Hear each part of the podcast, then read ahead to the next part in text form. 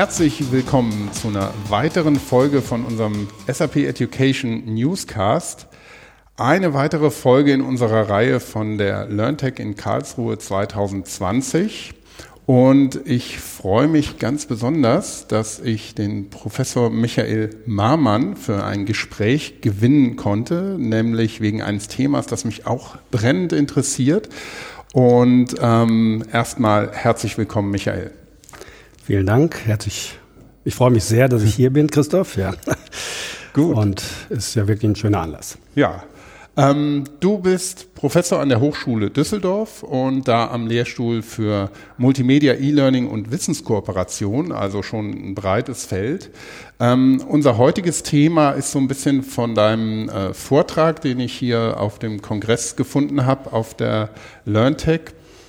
Und zwar geht es um ähm, ja, digitale Assistenten und ähm, Sprache und ähm, Lernen, diese Verbindung. Das Geheimnis darum werden wir gleich lüften, aber erzähl du doch erstmal kurz unseren Zuhörerinnen und Zuhörern, wer du bist und was du machst. Ja, okay. Vielen Dank. Ähm, ja, ich bin, wie gesagt, an der Hochschule Düsseldorf aktiv, Lehrender. Und ähm, das bin ich auch schon seit 2000, also schon über ja, fast 20 Jahre und äh, betreibe ja, E-Learning-Forschung. Ich mache Lehre in diesen Bereichen, digitale Medien, eigentlich viele Gebiete, die damit zusammenhängen. Und mich hat das schon immer fasziniert. Darüber hinaus äh, bin ich auch noch äh, in der Wirtschaft unterwegs, auch mit ähnlichen Themen. Und bevor ich an die Hochschule gekommen bin, habe ich eben auch im E-Learning-Bereich gearbeitet. Ich bin der LearnTech also eigentlich seit Beginn an treu geblieben und ja, ich freue mich jedes Jahr, wenn ich wieder hierher komme, weil das Netzwerk äh, besteht und man trifft viele Leute und das macht einfach auch viel Spaß. Ja. das versuche ich halt auch den Studenten mitzu, mitzugeben. Genau. Mhm. Mhm. Ja, das geht mir genauso. Also gerade dieses Netzwerk und der, der Austausch hier auf der LearnTech ist ähm, sehr ergiebig. Deshalb macht das Podcasten auch sehr viel Spaß und wir machen immer eine kleine Serie von verschiedenen Podcasts hier von der LearnTech, die dann so wöchentlich ähm, äh, live gesetzt werden und dein Thema, mit dem du hier bist, wie gesagt, ich fand es klasse, als ich das gelesen habe, äh, wusste ich sofort, da musst du mal nachfragen, ob es Zeit für einen Podcast gibt, nämlich Alexa, ich möchte mit dir lernen. Digitale Sprachassistenten und E-Learning, geht das? Das ist eine Frage, die ich mir auch schon gestellt habe und ähm, aber noch nicht äh, für mich beantwortet habe. Vielleicht kannst du mir und unseren Hörerinnen und Hörern ein bisschen dabei helfen. Vielleicht kannst du ein bisschen erzählen, wie du da hingekommen bist und was sich dahinter verbirgt. Ja, sehr gerne. Anfang 2019 wollte ich einen Beitrag für die LearnTech ähm, ja, ins Leben rufen und da ging es gerade los mit bestimmten Geräten. Ja, also Ende 2018 gab es, glaube ich, von Alexa so dieses größere Echo-Show-Gerät mit Display und das fand ich erstmal interessant, weil es vorher, vorher im Wesentlichen diese, ich sag mal, intelligenten Lautsprecher gab. Und ähm, Anfang 2019 gab es dann noch weitere Geräte und dann habe ich irgendwann mal die Idee ins Leben gerufen, dass das schauen wir uns mal an mit Studenten. Ja, es gibt ja die Möglichkeit, Projekte durchzuführen, Seminare durchzuführen und äh, genau das haben wir dann auch gemacht. Und äh, die Idee war einfach tatsächlich zu testen, mal auszutesten, wie das Thema E-Learning und ob es überhaupt funktioniert mit diesen, mit dieser Geräteklasse, die ja relativ neu ist. Ja, und das haben wir eigentlich im letzten Jahr komplett mal durchgezogen und die Ergebnisse oder einige der Ergebnisse werde ich dann morgen in dem äh, Beitrag dann zeigen, auch live. Das ist übrigens auch eine Premiere ähm, das mal live zu zeigen, zumal ich meine Präsentation auch mit Alexa darstellen werde. Ähm, also ein gewisses Risiko ist durchaus da. Naja, aber ich fand dieses Thema einfach spannend, zumal das, äh, die Sprache ja ein ganz, ganz mächtiges Instrument ist, womit jeder eigentlich zurechtkommen sollte. Und wenn man das dann verknüpft mit Wissen, mit Bildung, mit E-Learning, dann glaube ich, können, können da neue, schöne Dinge entstehen. Und das war einfach so das Interesse, was ich so ursächlich da hatte. Und ähm, ja, da haben wir dran gearbeitet. Hm. Ja, du sagst, dass Sprache ein ganz mächtiges Werkzeug ist. Und ich glaube, es ist persönlich glaube, es ist noch, so noch mehr als das. Es ist ja eine Kulturtechnik, die Absolut. Menschen beherrschen lange bevor sie sich bildlich irgendwie ausgedrückt haben, also vor den ersten Höhlenmalereien war Kommunikation durch Sprache ja schon möglich.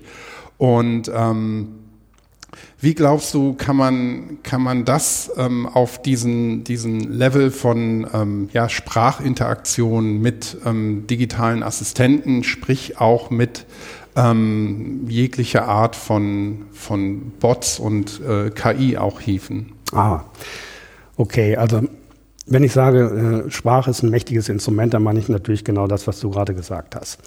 Aber ich glaube auch, dass es eine super Schnittstelle ist zu Systemen, zu technischen Systemen, wie beispielsweise auch eine E-Learning-Anwendung. Ja, das ist ja so ein Thema, was ich eben seit einiger Zeit verfolge. Und äh, wenn man sich mal überlegt, wie man ein solches System bedient, egal was es für ein System, kann auch eine Software sein, äh, dann gibt es immer wieder so ganz einfache Dinge. Es gibt die Klicks, ja, ich kann irgendwelche Texte schreiben, ich kann äh, ähm, navigieren, ich kann ähm, vielleicht mal so ein Bild von A nach B verschieben, diese ganzen Dinge, ich kann einen Test machen, ich rede jetzt mal vom E-Learning-Bereich und diese Dinge kann ich auch mit Sprache machen.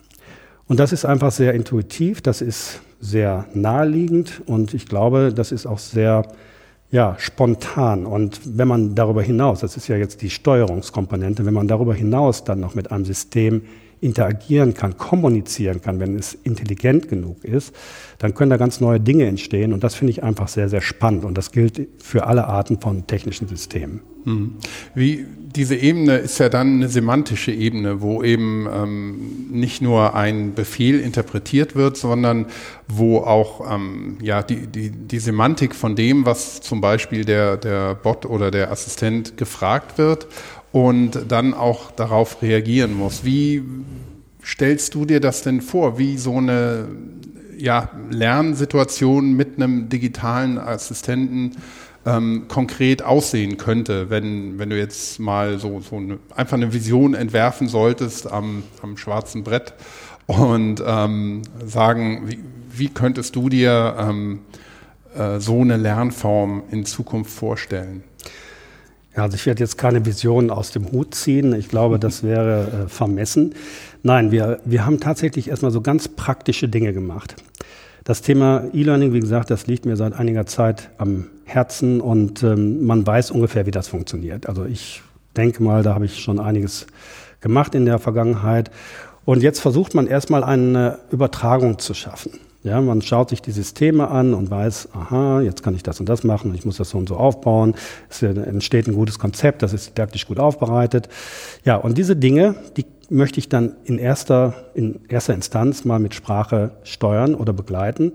Und wenn man dann den nächsten Schritt geht, ich will noch nicht so weit gehen äh, in die Semantik rein, sondern ich möchte, dass ein äh, Sprachassistent mich versteht, mhm. indem ich verschiedene Angebote quasi einbaue ja, indem ich sage, okay, wenn ich das sage, ist es das Gleiche, als wenn ich das sage. Und äh, das sind so Dinge, das muss man auch erstmal als Autor oder als Autorin lernen. Ne? Aber wenn ich das schon schaffe, wenn ich eine Kommunikation äh, schaffe mit einem technischen System, die sich relativ natürlich anhört, die vielleicht auch dem äh, Anwender oder der Anwenderin dabei hilft, die richtigen Antworten zu geben oder die richtigen Fragen zu stellen, dann ist das was ganz nicht was ganz Neues, aber das ist was sehr, sehr Spannendes. Und äh, da müssen wir erstmal hinkommen und das Thema Semantik und künstliche Intelligenz, ich meine, das ist ja jetzt auch schon eingebaut, so ist es ja nicht. Ähm, aber ähm, ich will gleich auch noch ein Beispiel bringen, weil, woran man sieht, dass das vielleicht noch nicht so weit ist. Aber wenn man erstmal diese beiden Dinge hat, also diese Kommandoebene, ich kann ein System steuern und ich kann mich mit dem System verständigen, kommunizieren auf eine relativ natürliche Art und Weise ich glaube, dann sind wir schon einen Riesenschritt weiter. Und ich finde diese Vision, wenn das eine sein sollte, schon sehr, sehr spannend und sehr interessant. Mhm. Ich wollte ja noch ein Beispiel bringen. Ja. Ähm, als ich angefangen habe mit diesem Thema, Alexa, ich möchte mit dir lernen, habe ich das natürlich auch zu Alexa mal gesagt. Und ähm, die Antwort war überraschend. Als ich gesagt habe, Alexa, ich möchte mit dir lernen, kam ungefähr vor einem halben Jahr noch so die Antwort, die dir sind ein Clan der Somali. Aha. Also, das Thema Semantik. ja, das Dir, also genau, das wurde also komplett anders interpretiert. Und ähm, ich weiß gar nicht, was Alexa da verstanden hat. Wahrscheinlich nur Lernen und dir. Also da möchte jemand etwas über dir lernen und dann mhm. kam dieser Satz. Die dir sind ein Clan der Somali. Interessanterweise ist jetzt die Antwort eine andere. Ne, also Alexa hat tatsächlich auch schon dazugelernt und die äh, Antwort lautet jetzt, dir ist ein Kommandozahlenbefehl, der den Inhalt von Verzeichnissen eines Speichermediums wiedergibt. Mhm. Gut, ich wollte ja was lernen, das wusste ich schon. Das mit den Somali habe ich nicht gewusst, da habe ich tatsächlich was gelernt, aber nicht das, was ich wollte. Ich hätte jetzt also erwartet, dass ähm, Alexa zu mir sagt, ja, du möchtest was lernen, was möchtest du denn lernen? Und äh, ich habe hier folgendes Angebot und geh mhm. mal in den Skill-Katalog und äh, guck dir das und das an. Aber das zeigt vielleicht auch ein Stück weit, dass Alexa da erstmal vielleicht noch nicht so weit ist oder dass die Prioritäten anders gesetzt sind. Ähm, aber das wird kommen, da bin ich fest von überzeugt. Mhm. Ähm, ja, es zeigt ja vor allem, dass, dass sich ähm, die, diese KI, die dahinter steckt, auch nicht jetzt als ähm, Individuum wahrnimmt, also sich in dem Moment zumindest ähm, nicht angesprochen fühlt als eine Persönlichkeit oder sowas. Habt ihr auch irgendwie ein bisschen mehr darüber rausfinden können, wie, wie weit ähm, solche ähm, Assistenten heute generell sind, aufgrund der, der, das ist ja schon eine komplexe Frage, die, das hat man an den Antworten gesehen und meine Erfahrung ist auch, im, äh, wenn ich Siri was frage, ähm, bekomme ich ganz häufig keine richtige Antwort oder ich habe dies und das für dich im Internet gefunden, also so Notlösung. Mhm. Und ähm, habt ihr da irgendwie was rausfinden können, wie weit ähm, diese Technologie dann schon fortgeschritten ist, was über Bedienungsbefehle hinausgeht? Das Thema KI, du hast recht, also das ist natürlich eingebaut. Also Alexa ist schon relativ klug und schlau. Ich bin jetzt kein KI-Forscher, da gibt es weitaus berufenere Personen als mich, ähm, die äh, das besser beurteilen können. Aber ich weiß auch gar nicht, ob das jetzt äh, in erster Linie die Frage ist. Natürlich wäre es toll, wenn Alexa alles Mögliche auch semantisch äh, richtig interpretieren kann, ähm, auch Nuancen in der äh, Sprache, in, in, der Färbung der, der Antworten, die man gibt oder auch in der Fragestellung, das, das zu analysieren, das ist natürlich schon ein, ein hehrer Anspruch, das muss man ganz klar sagen. Und ich glaube, da sind wir tatsächlich noch nicht. Aber was wir schaffen können, wir können, ich sag mal so eine Art, ja, wie soll man das sagen, äh, Pseudo-Intelligenz einbauen, indem wir, also die Autoren beispielsweise, die einen solchen Skill, dann einen Lernskill entwickeln, versuchen, möglichst viel hineinzubauen, was vielleicht auch an Fragen und Antworten gegeben werden, also Fragen gestellt und Antworten gegeben werden kann, damit ähm, ein, ein vernünftiges Nutzererlebnis entsteht. Und das finde ich schon sehr, sehr wichtig. Und ähm, je mehr Antworten man vorbereitet, man spricht ja davon Utterances, Äußerungen, die bezogen auf einen Intent, also auf eine Aufgabe oder auf eine Absicht, die man hat, äh, dort definiert werden, man dort eingibt, desto besser ist ja auch das Ergebnis, also auch das Nutzererlebnis. Und das finde ich schon sehr, sehr spannend. Das bedeutet natürlich auch, dass die Autoren und Autorinnen da wirklich noch ein bisschen vielleicht auch dazulernen müssen, weil mhm. das ist schon eine andere Art, ähm, Programme zu konzipieren oder auch Lernanwendungen zu konzipieren. Mhm. Das in jedem Fall, ja. Ja, wir haben bei SAP ähm, ja auch den, den Bereich Chatbots mhm. im, im, Lernen als ähm, ein unterstützendes Element in sogenannten Learning Rooms. Und da ist es eigentlich sehr spannend auch zu sehen, wie, ähm, weil du die Lernerfahrung, die, die Learning Experience angesprochen hast, wie über die Zeit ähm, einerseits die Reaktionen von dieser KI, die dahinter steckt, also von dem Chatbot, ähm, sehr viel akkurater wurden, weil mhm. er eben dazugelernt hat.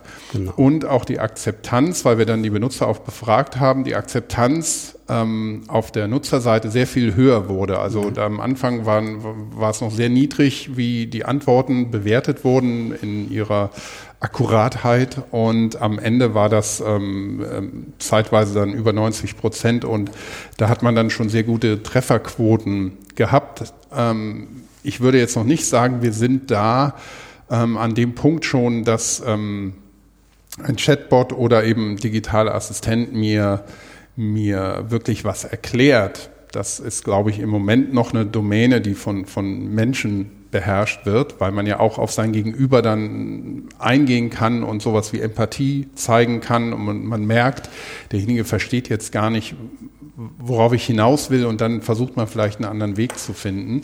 Ähm, habt ihr denn ähm, ein bisschen ableiten können, eventuell, wie, wie die Akzeptanz ähm, und der, der Wille auch bei den Benutzern ist, mit so einem interaktiven ähm, System dann zu sprechen, anstatt ähm, über eine grafische Benutzeroberfläche da zu interagieren.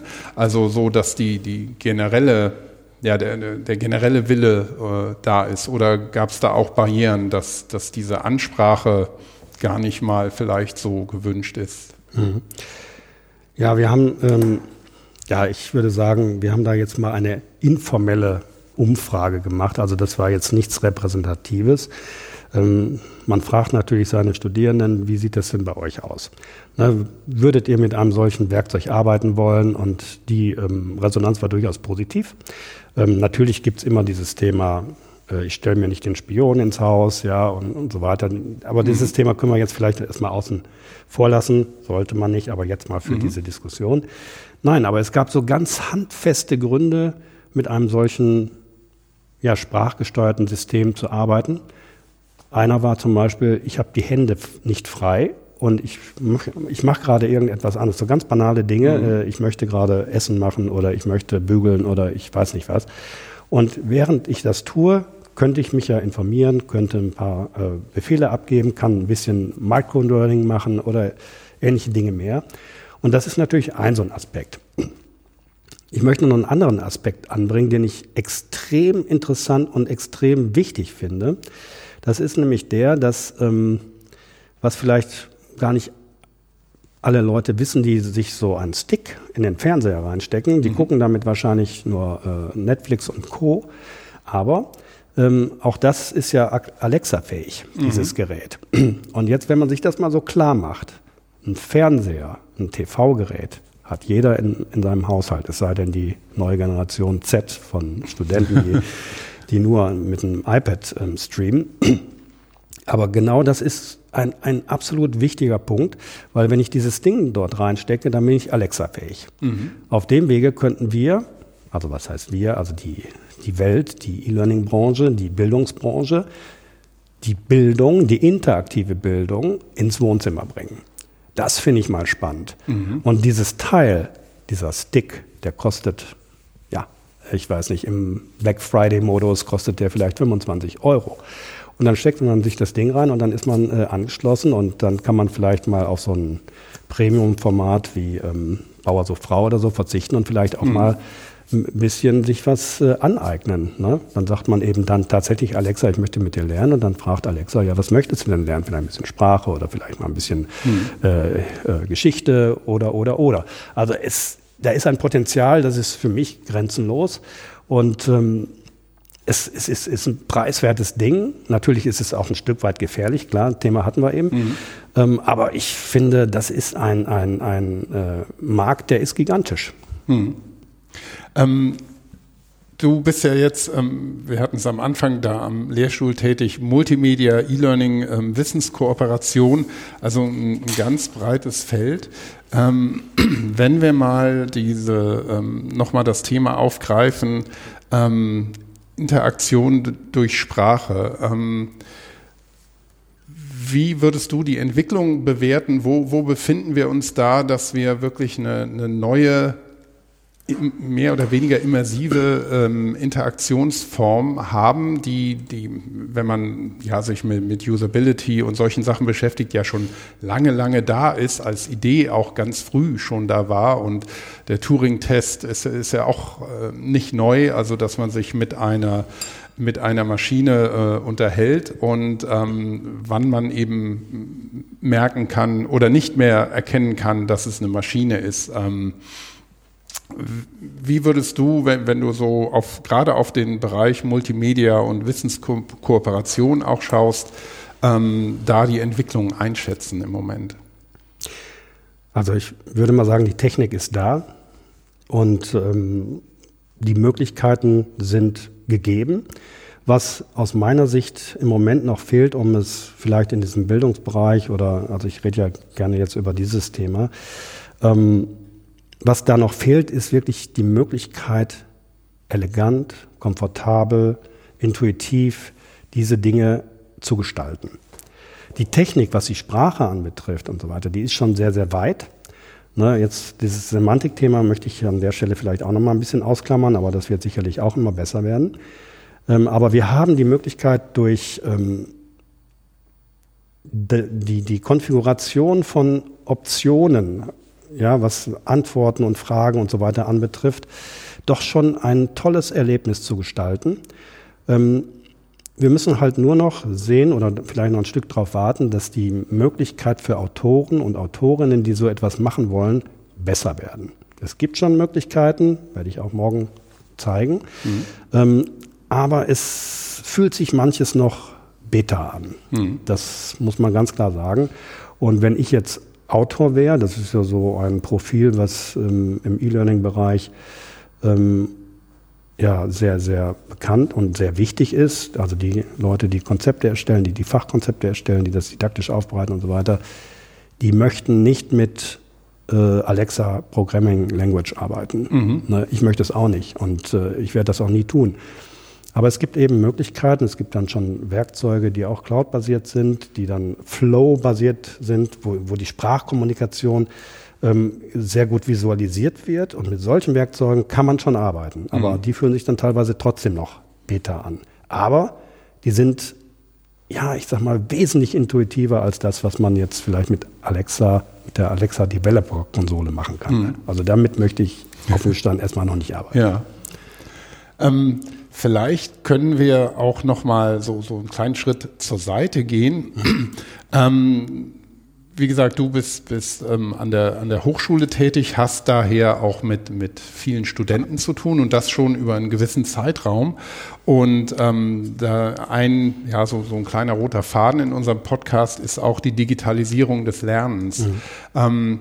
Was sind denn ähm, deine Beobachtungen, gerade auch was Studenten angeht und, und ähm, ja, Studierende generell heute?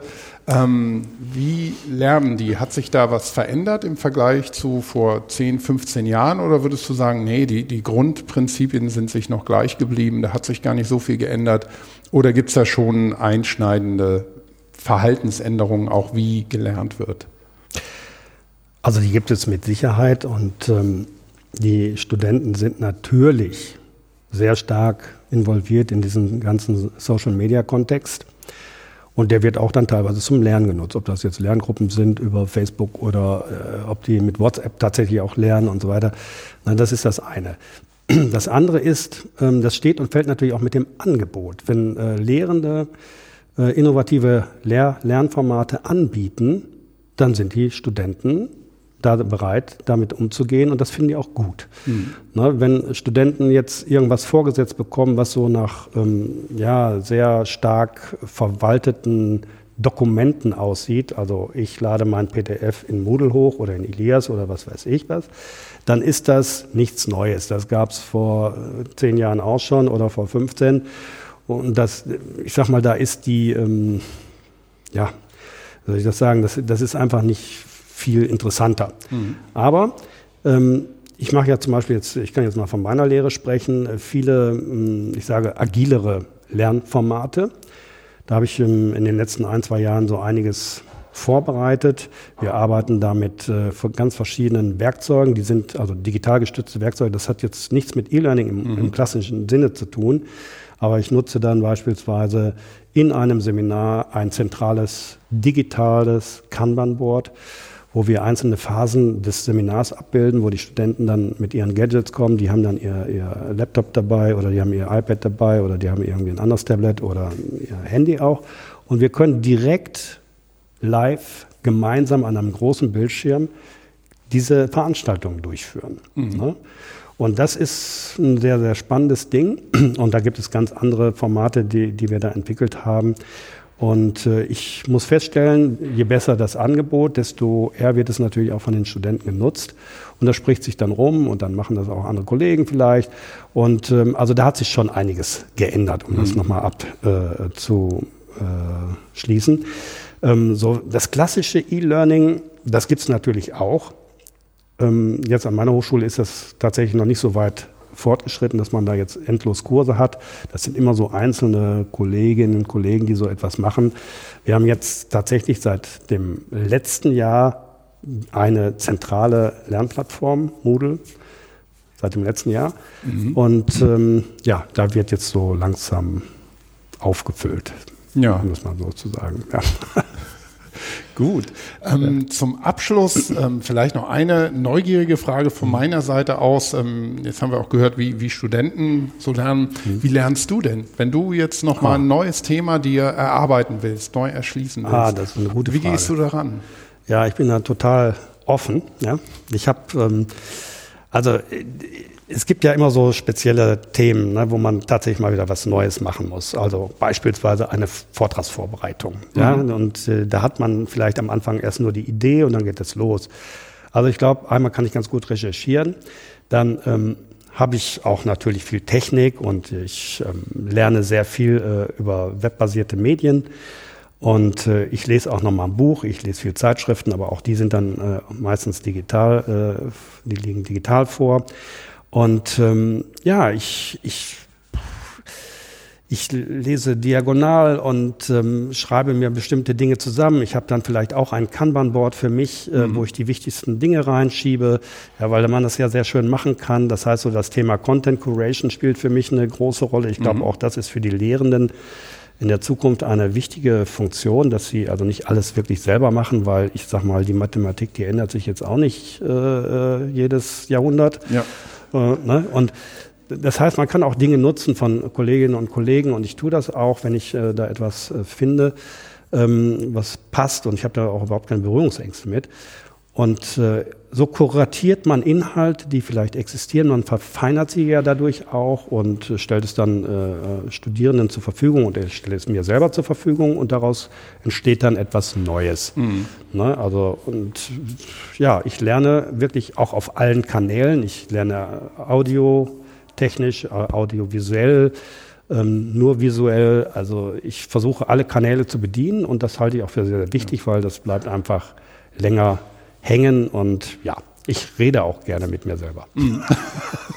ja, das ist äh, sehr spannend. Ähm, da habe ich gerade, ich äh, hatte auch so einen kleinen Talk auf unserem Stand hier auf der Messe und da hatte ich ein Beispiel auch gegeben ähm, von ähm, Heinrich Kleist. Der hat so ein kleines Essay geschrieben darüber, wie, wie er seiner Schwester, glaube ich, ähm, immer wieder rauskommt aus seinem Arbeitszimmer und sie wirklich zutextet mit seinen Gedankengängen, die er gerade hat. Und das geht auch über die Verfertigung von Gedanken beim Sprechen. Und er auch mit sich selber spricht und dann aber auch mit ihr spricht und sie dann irgendwann die richtigen Fragen stellt und sein ganzes Gedankenmodell bricht wieder zusammen. er geht in sein Zimmer und muss wieder neu denken. Aber es ist ein, ein schöner Aspekt. Mhm. Ähm, ganz zum Schluss vielleicht noch für die Hörerinnen und Hörer, die sagen, ähm, Alexa, lern mit mir, finde ich super.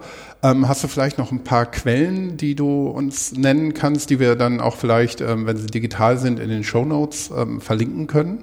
Die müsste ich tatsächlich noch mal ein bisschen zusammensuchen. Wir haben also mhm. ja äh, die ganzen, äh, ich sag mal, Google und Alexa Quellen natürlich genutzt. Es gibt noch relativ, also jedenfalls nach meinem Kenntnisstand, äh, äh, auch wenig praktische Sachen. Ich habe noch einen, so ein Buch, da fällt mir jetzt der Titel nicht ein, das mhm. würde ich dann vielleicht auch mal zur Verfügung stellen. Mhm. Ähm, nee, das kann ich gerne machen.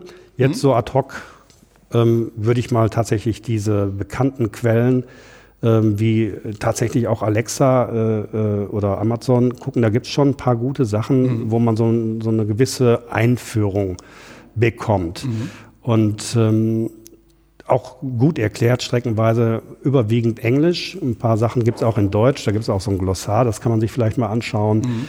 Ähm, ja. So. Und die Ergebnisse von eurer Arbeit, gibt es da schon was? Ja, das zeige ich ja morgen. Also das sind äh, Skills, die wir aber noch nicht äh, public haben. Mhm. Ich weiß nicht, ob wir die überhaupt public stellen. Das sind ja studentische Arbeiten. Ähm, und äh, ansonsten ja, hier diese, die, die Interviews der, der letzten äh, Tage und Wochen mhm. im E-Learning-Journal beispielsweise, da kann man vielleicht auch nochmal so ein, äh, äh die mhm. Grundidee dieses Vortrages auch äh, nochmal nachlesen. Ansonsten kann ich einfach ja gut, das wird ja dann vorher nicht veröffentlicht. Ich lade einfach nachträglich die Leute ein, meinen Vortrag sich nochmal anzuschauen. Aber ich, da braucht man, glaube ich, eine Zeitmaschine, ja. ja. Okay, das ja, funktioniert das, ja leider nicht. Ja, Recordings gibt es, glaube ich, nicht von den Vorträgen nee, hier. Ne? Nee, nee. Schade. Gut. Ähm, Michael, ich ja. bedanke mich ganz herzlich Christoph, bei dir, dass du dir die Zeit genommen mich. hast. Ja. Hat Gerne. mir sehr viel Spaß gemacht und ich finde es, wie gesagt, super spannend und bin sehr gespannt, was ihr vielleicht noch rausfindet und wie sich das Thema generell weiterentwickelt. Danke dir. Herzlichen Dank. Tschüss. Bis dann. Ciao.